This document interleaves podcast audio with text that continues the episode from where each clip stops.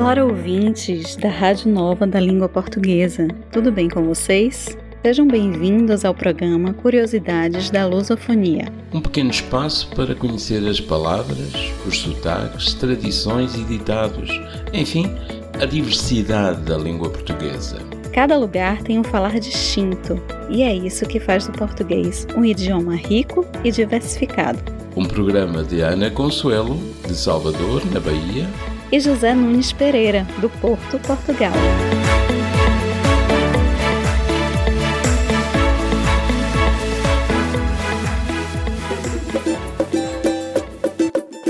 Seu doce perfume pairando no ar. Será que tem gosto de fruta do conde?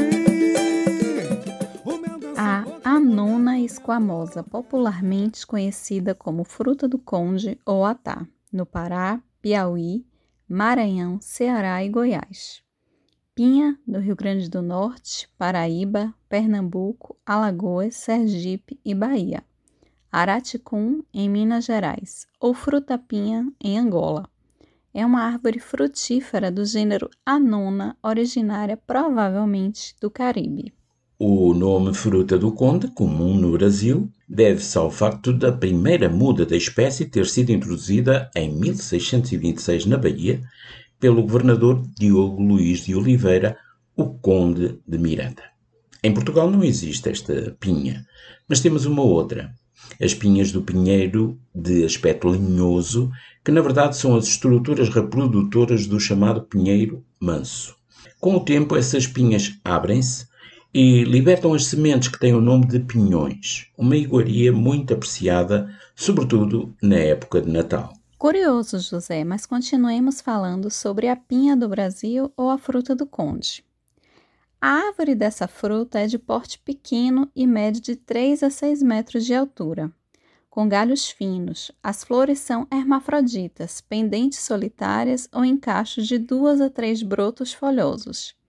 A pinha é, na verdade, um conjunto de frutos agregados, conhecido como sincarpo, originário de uma única flor. Os frutos são arredondados e pesam entre 150 e 650 gramas. Cada fruta tem entre 50 e 70 sementes de cor preta brilhante. A polpa da fruta do conde reveste as sementes.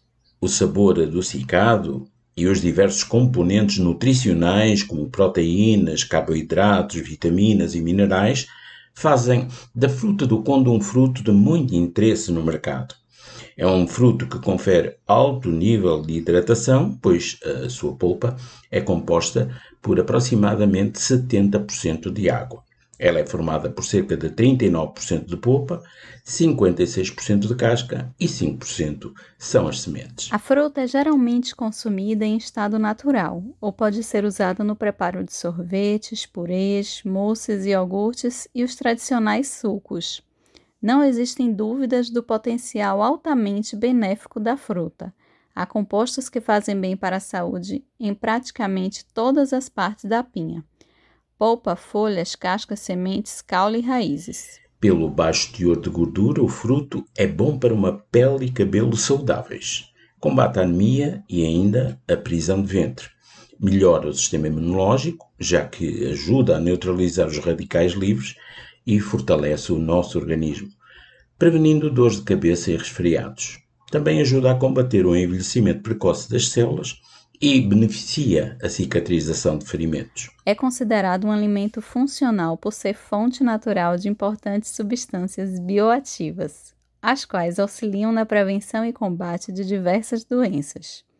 Ricos em compostos fenólicos e tocoferol, Vitamina E. Estes frutos possuem potente ação antioxidante, podendo auxiliar no combate aos radicais livres responsáveis pelo envelhecimento precoce e doenças degenerativas. As suas folhas possuem propriedades medicinais e é possível utilizá-las para o preparo de chás, os quais podem auxiliar no alívio de cãibras, espasmos e colite. As sementes da fruta do conde têm propriedades inseticidas, atuando no controle de pragas agrícolas. Elas são ricas em óleos que possibilitam a fabricação de sabão. Quando são tratadas para remover alcaloides tóxicos, também servem para fazer óleo de cozinha. Também combate a anemia, possuindo grandes quantidades de ferro e a presença da vitamina C. Essa combinação aumenta o poder de absorção desse mineral pelo organismo. Melhora do sistema digestivo, porque essa fruta é rica em fibras. Ela ajuda a combater a prisão de ventre e a constipação, além de melhorar o processo de digestão e o trânsito intestinal. Boa para a saúde dos olhos, através da combinação da vitamina C com a vitamina B2, conhecida como riboflavina. Existe uma ação potencializadora no combate aos radicais livres, proporcionando uma boa visão. Pele e cabelos mais saudáveis, como dissemos, é outro efeito da combinação das vitaminas C e A. Ao consumir regularmente esta fruta, é possível manter a pele e os cabelos mais bonitos e saudáveis. Promover saciedade e energia, dado que possui grandes doses de carboidratos, confere mais energia para as atividades diárias.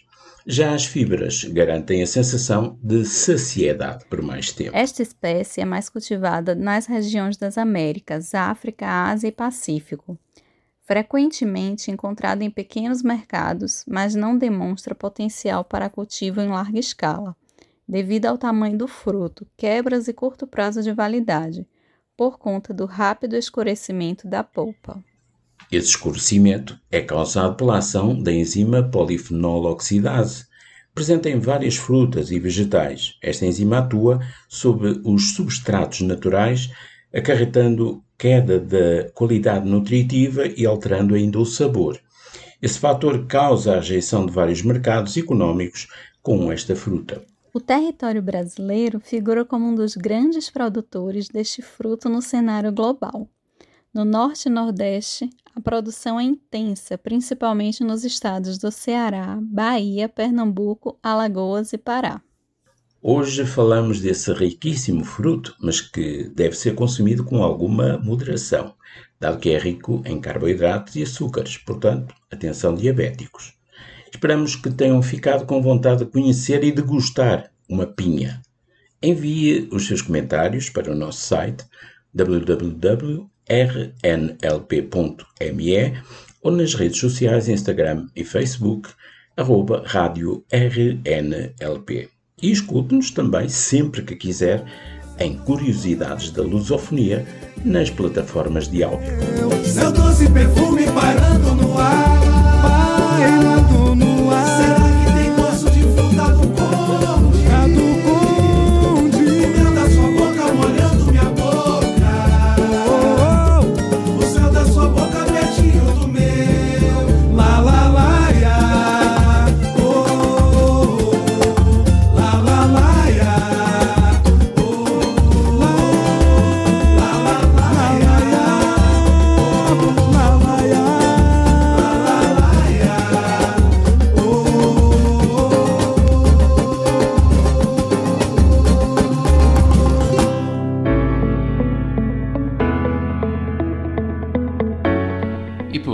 chegamos ao final.